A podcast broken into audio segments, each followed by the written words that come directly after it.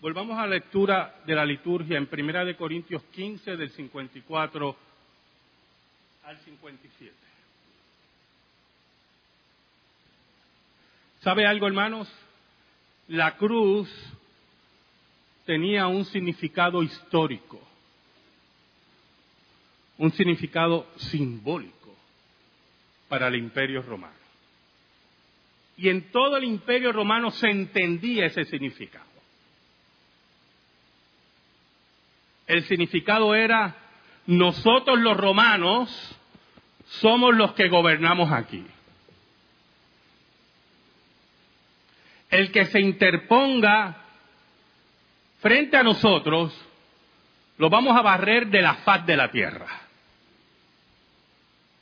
Por lo tanto, la crucifixión significaba el poder total del imperio romano sobre todo tipo de rebelión dentro de la Pax Romana.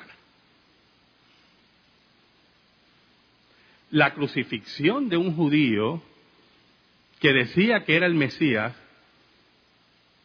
significaba para el imperio romano la crucifixión de ese judío que no era el Mesías.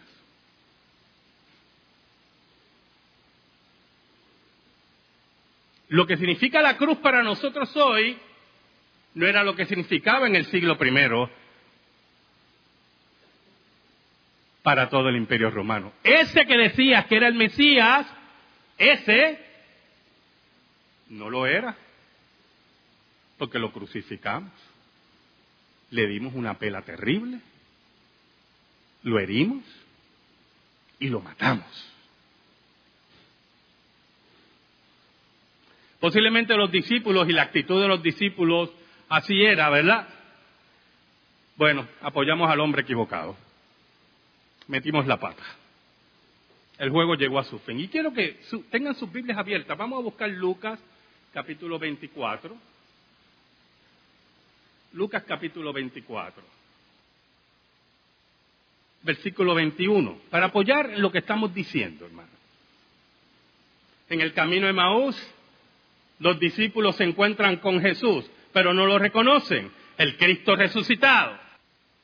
Y el versículo 21 dice, pero nosotros esperábamos que Él era el que había de redimir a Israel. Esperábamos que Él fuera el que iba a redimir a Israel. Y ahora además de todo esto, hoy es el tercer día que esto ha acontecido. Nosotros creíamos que Él iba a redimir a Israel pero lo crucificaron. Pero algo ocurrió en la vida de esos hombres y mujeres. Aquellos que huyeron, que se esparcieron, pero se volvieron a juntar, a reunir. Aquellos que fueron cobardes, se hicieron valientes. Aquellos que temían morir, estaban dispuestos a entregar sus vidas por un crucificado, por aquel que la simbología romana enseñaba que te hemos barrido de la faz de la tierra. Había nacido la esperanza, la razón, se había confirmado la verdad. Pero ¿qué hay de razón en seguir a un crucificado? Oiga, podríamos hablar de todos los encuentros con el Cristo resucitado. Hay varios encuentros, pero en esta mañana quiero hablar de tres encuentros. Tres importantes encuentros. Oramos. Gracias te damos, Señor, porque un año más nos permites hablar de la tumba vacía. Ayúdanos, Señor. Sabes lo débil que estamos y sabes que te hemos sido infiel, pero tú permaneces fiel. Escóndenos bajo la sombra de la cruz y que llegues al corazón de los tuyos. Te lo pedimos, Señor, en el nombre de Jesús. Amén. Y amén. Nos vamos a concentrar en tres encuentros. Tomás, Pedro y Pablo. Tomás es muy interesante, porque Tomás recoge lo que era el pensamiento general. Nadie esperaba que Jesús se levantara de los muertos. Cuando Jesús hablaba de su resurrección, los discípulos se confundían y no entendían, ¿y qué quiere hablar este? ¿Qué quiere decirnos? Aparentemente pensaban que Jesús hablaba de la resurrección general al final de los tiempos. Pero hablar de una resurrección de tres días, no la entendía. Los historiadores son aquellas personas que buscan la evidencia para verificar un hecho histórico. El movimiento de la ilustración moldeó el mundo para que esos hechos no señalaran a eventos milagrosos. Por ejemplo, los muertos no resucitan. Ninguno de nosotros hemos visto un muerto resucitar. Por lo tanto, si algo indica, si las pruebas nos llevan a decir que Jesús se levantó de entre los muertos, algo ocurre en nuestra metodología, nos dirán los hijos de la ilustración. Algo ocurre en nuestra fórmula, porque esa fórmula nos está señalando a que un muerto salió de una tumba.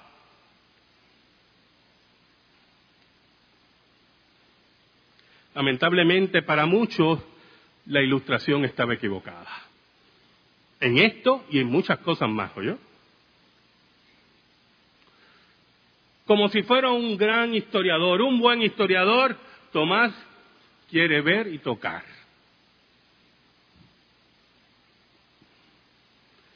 si no veo sus marcas, decía Tomás, y no introduzco mi dedo en su costado, no creeré.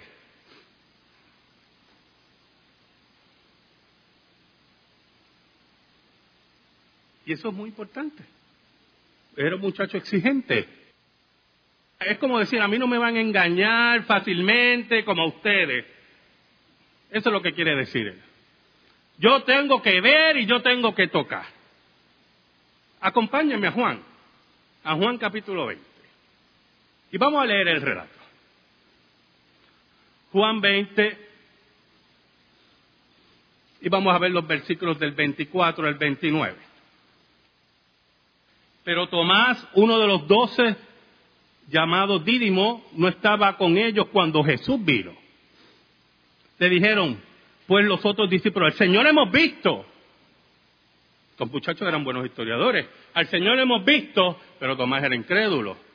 Era mejor historiador que ellos. Es cuando hablamos de la famoso descubrimiento de Puerto Rico, la eterna discusión que terminó en los años 90 del siglo pasado. ¿Por dónde vino Cristóbal Colón? ¿Por el sur o por el norte?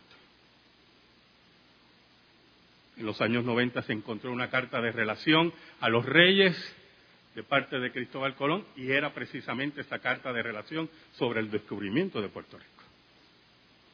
Y en esa misma carta de relación, Cristóbal Colón dice que bordeó el norte de la isla. Así que ya se hundió Cabo Rojo, Guánica, con, con todos sus intentos. Colón bordeó el norte de Puerto Rico.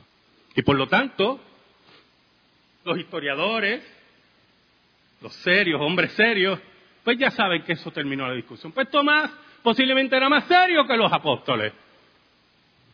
O él se creía más serio que los apóstoles. Él les dijo, si no viere en sus manos la señal de los clavos, y metiere mi dedo en el lugar de los clavos, y metiere mi mano en su costado, no creeré.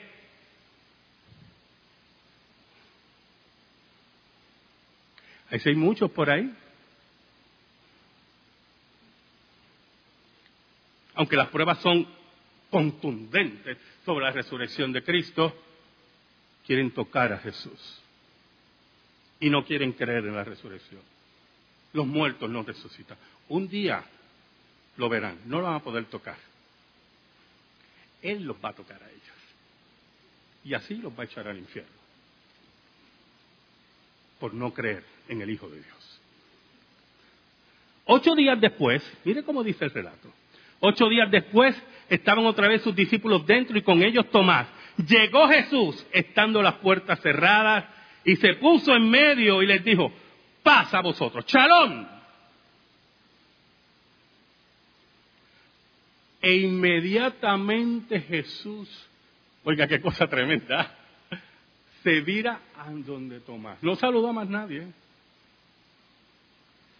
Luego dijo a Tomás, ven muchacho, pon aquí tu dedo y mira mis manos. Y acerca tu mano y métela en mi costado y no seas incrédulo, sino creyente. Entonces Tomás respondió y le dijo, Señor mío y Dios mío. Jesús le dijo, porque me has visto, Tomás, creíste. Bienaventurados los que no vieron y creyeron. Oiga, Tomás no tuvo que tocar al maestro. En la confrontación surgió esa fe fuerte, poderosa, que es la fe de aquellos que creen sin ver, que es, que es, la fe de aquellos que sin tocar rinden su vida a Jesús, como hizo Tomás, Señor mío y Dios mío. Esa fe débil y a la vez incrédula se convierte en la fe fuerte que trasciende la historia. Esa fe que, como dije anteriormente, llevó a Tomás a ponerse de rodillas. Hermano, a mí no me queda la menor duda que Cristo venció la muerte. Por eso yo estoy aquí. Si Cristo no venció la muerte, nosotros estamos perdiendo nuestro tiempo. Se lo he dicho, yo creo que se lo digo todos los domingos. Vamos a hablar de Pedro. Seguía a Jesús a donde fuera. Pedro era tremendo, yo hermano. Necesitamos muchos Pedro. De vez en cuando hay que darle su cantazo, pero necesitamos muchos Pedro. Seguía a Jesús a donde fuera. Era impetuoso, era violento y un poco bocón. Boquiflojo. Juró que seguiría a Jesús hasta la muerte. Pero llegó la hora de la verdad. Y Pedro lo negó. Huyó y juró que no le conocía. Cuando en nuestros trabajos, en nuestras familias, en el quehacer diario con personas, no afirmamos nuestra fe en Jesús, somos como Pedro. Su amor por Jesús no se demostró con los hechos era pura habladuría. Lloraba como un niño lo que no pudo defender como hombre. Cuando Jesús resucita y se encuentra él con el resucitado, Jesús lo confronta. Vamos a Juan, capítulo 21, versículos del 15 al 19.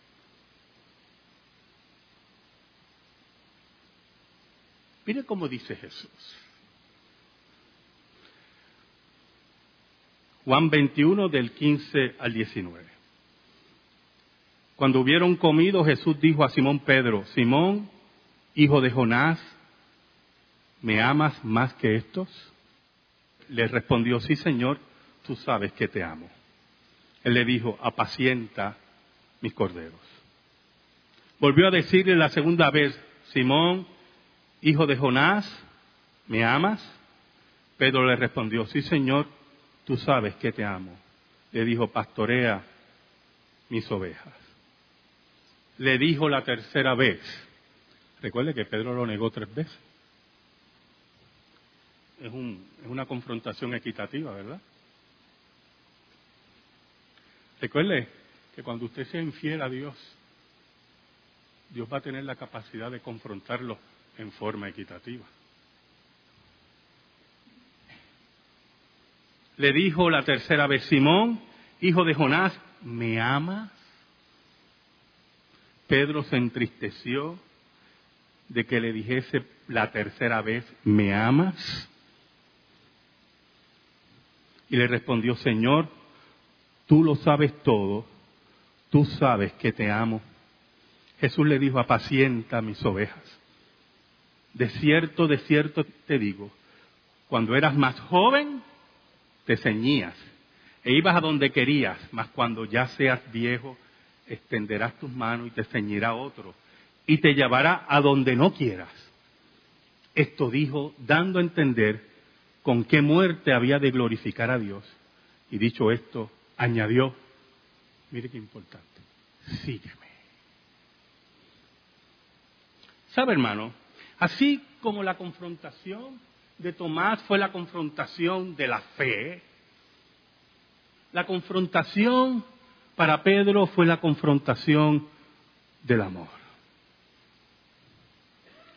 Su amor por Jesús, que no se demostró en hechos, su amor por Jesús, que, se convirtió en un lloriqueo de niño, cuando Pedro se encuentra con el resucitado, Jesús lo confronta con el amor, porque solo el que tiene el verdadero amor cree en la resurrección. Porque ese amor que ha sido depositado en nuestros corazones por el Espíritu Santo, como dice el apóstol Pablo, se basa en que Cristo venció la muerte. Así que frente a Tomás lo confronta con la fe y a Pedro lo confronta con el amor. Pero hablando de Pablo, el tercero en nuestra lista y el último, Saulo de Tarso, odiaba hasta la muerte a los cristianos. Los odiaba hasta la muerte. Estaba dispuesto a perseguirlos hasta los confines del imperio. Era un hombre que lo tenía todo. Tenía el favor de los dirigentes de Israel. Tenía todo el dinero para perseguir a la iglesia. Era un hombre culto y que tenía ciudadanía romana. Pero algo ocurrió. Por cierto, ya que hemos hablado tanto de los historiadores, si usted toma un libro de historia universal, sí es serio el libro, ¿verdad? Hay libros de historia universal que no son serios. Se lo puedo asegurar. Como profesor de humanidades se lo aseguro. Los hijos de la ilustración no tienen una explicación razonable del cambio de Saulo de Tarso. Los hijos de la ilustración preguntan, ¿cómo un hombre que perseguía a la iglesia se convierte en el más grande maestro de la iglesia? ¿Cómo un hombre que lo tenía todo, fama y poder, para matar a los cristianos, decide convertirse en el más grande discípulo de Cristo y morir decapitado por Cristo. Como un hombre que era rico decidió ser pobre por el Evangelio de Cristo. Los hijos de la ilustración no tienen una explicación. Ah, pero nosotros sí tenemos la explicación. Saulo se encontró con el Cristo resucitado. Acompáñame a Hechos, capítulo 9, versículo 1 al 9. Saulo, respirando aún amenazas y muerte contra los discípulos del Señor, vino al sumo sacerdote y le pidió cartas para las sinagogas de Damasco a fin de que si hallase algunos hombres o mujeres de este camino, oiga, qué cosa tremenda este camino. El camino que Saulo decidió después seguir. El camino que el hombre y la mujer allá afuera no quiere seguir y un día tendrá que enfrentar al que es el camino. Los trajese presos a Jerusalén mas yendo por el camino aconteció que al llegar cerca de Damasco, repentinamente le rodeó un resplandor de luz del cielo y cayendo en tierra oyó una voz que le decía, Saulo, Saulo, ¿por qué me persigues? Él dijo, ¿quién eres, Señor? Y le dijo, yo soy Jesús, a quien tú persigues. Dura cosa es dar cosas contra el aguijón. Él temblando y temoroso, no, imagínese. Cuando usted está persiguiendo un muerto y el muerto se le aparece. Cuando usted cree que está persiguiendo un crucificado y débil y se le aparece el Cristo resucitado y fuerte y vigoroso que lo derriba en tierra. Oiga, que Jesús nos derriba en tierra.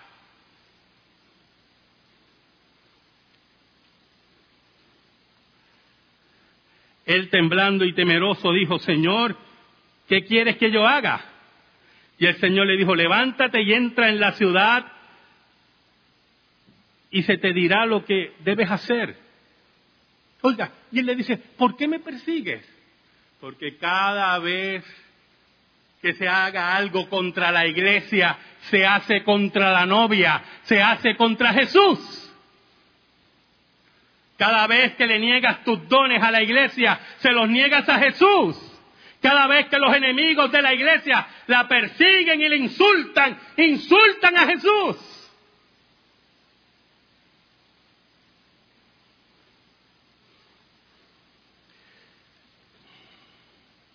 Y los hombres que iban con Saulo se pararon atónitos, oyendo la verdad la voz, mas sin ver a nadie. Entonces Saulo se levantó de la tierra, de tierra, y abriendo los ojos no veía a nadie. Así que llevándole por la mano, le metieron en Damasco, donde estuvo tres días sin ver y no comió ni bebió. El que venía poderoso el que venía arrogante, orgulloso para asesinar a cristianos, Jesús lo reduce a un hombre débil, a un hombre confundido, pero ya convencido que Jesús es el Señor, resucitado. ¿Sabe, hermanos? las tres grandes verdades de la fe cristiana, la fe en Tomás, la esperanza en Pablo y el amor. Por eso Pablo escribe esas palabras en Primera de Corintios 15. Vamos de nuevo al pasaje. Primera de Corintios 15. Del 54 al 57. Pablo al ver a Cristo resucitado, sabe que la muerte ha sido derrotada. Pablo al saber que Cristo venció la muerte, sabe que la misma ya no tiene futuro. Pero aún más, conoce las palabras de Jesús. Yo soy la resurrección y la vida. El que cree en mí, aunque esté muerto, vivirá. Oiga, y como leí algo esta semana, si alguien le dice a usted, yo soy la resurrección y la vida, el que cree en mí, aunque esté muerto, vivirá y resucita el tercer día, yo creo que hay que tomarlo en serio. Y Pablo lo tomó en serio. Por eso vivió en la esperanza gloriosa de la resurrección. Por eso dice, cuando esto corruptible se haya vestido de incorrupción, y esto mortal se haya vestido de inmortalidad, entonces se cumplirá la palabra que está escrita, sorbida es la muerte en victoria. Por eso nosotros podemos decir, como dice el apóstol Pablo, ¿dónde está, oh muerte, tu aguijón? ¿Dónde, oh sepulcro, tu victoria? La esperanza viva que si Cristo resucitó, nosotros también vamos a resucitar ya que el aguijón de la muerte es el pecado y el poder del pecado la ley. Mas gracias sean dadas a Dios que nos da la victoria por medio de nuestro Señor Jesucristo.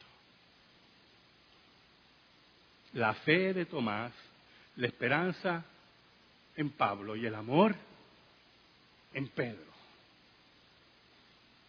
Esas grandes verdades que solamente se pueden ver por medio de la resurrección del Cristo vivo. Esto nos hace ver que lo que cambió la vida de estos hombres, de cobardes, incrédulos, asesinos y perseguidores de la iglesia, es que vieron a Cristo resucitado. Vieron que Él verdaderamente es la resurrección y la vida. Por eso nosotros estamos aquí hoy después de dos mil años. Porque esos hombres que eran cobardes, que huyeron de momento, deciden entregar todo por Jesús. Su vida, su dinero, su existencia, prefieren morir como crucificados, apedreados, perseguidos, porque habían visto a Cristo resucitado. Esa es la gran prueba de la historia. ¿Saben algo?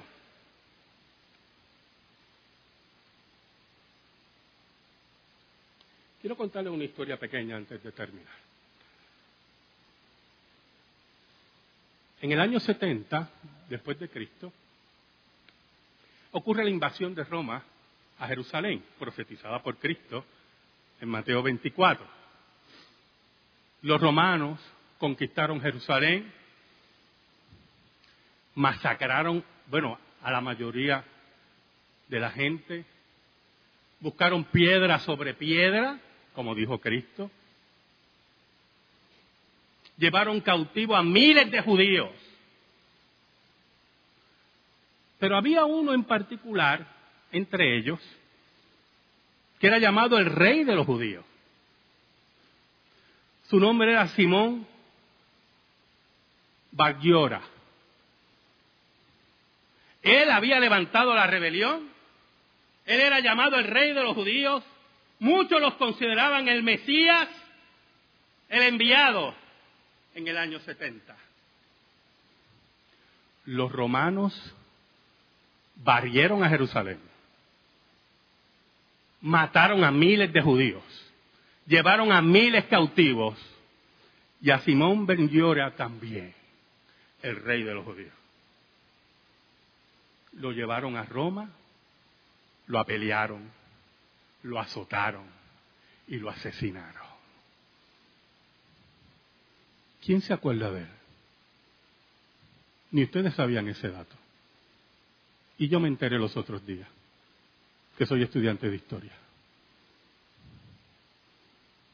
¿Por qué? Él no era el rey de los judíos. Él no había levantado una rebelión. Él no había dado el orgullo nacional a Israel para enfrentar al imperio. ¿Por qué ese que fue azotado, apaleado y asesinado por Roma, no oímos de él? Sencillo, su tumba está llena. La de Jesús está vacía. Amén.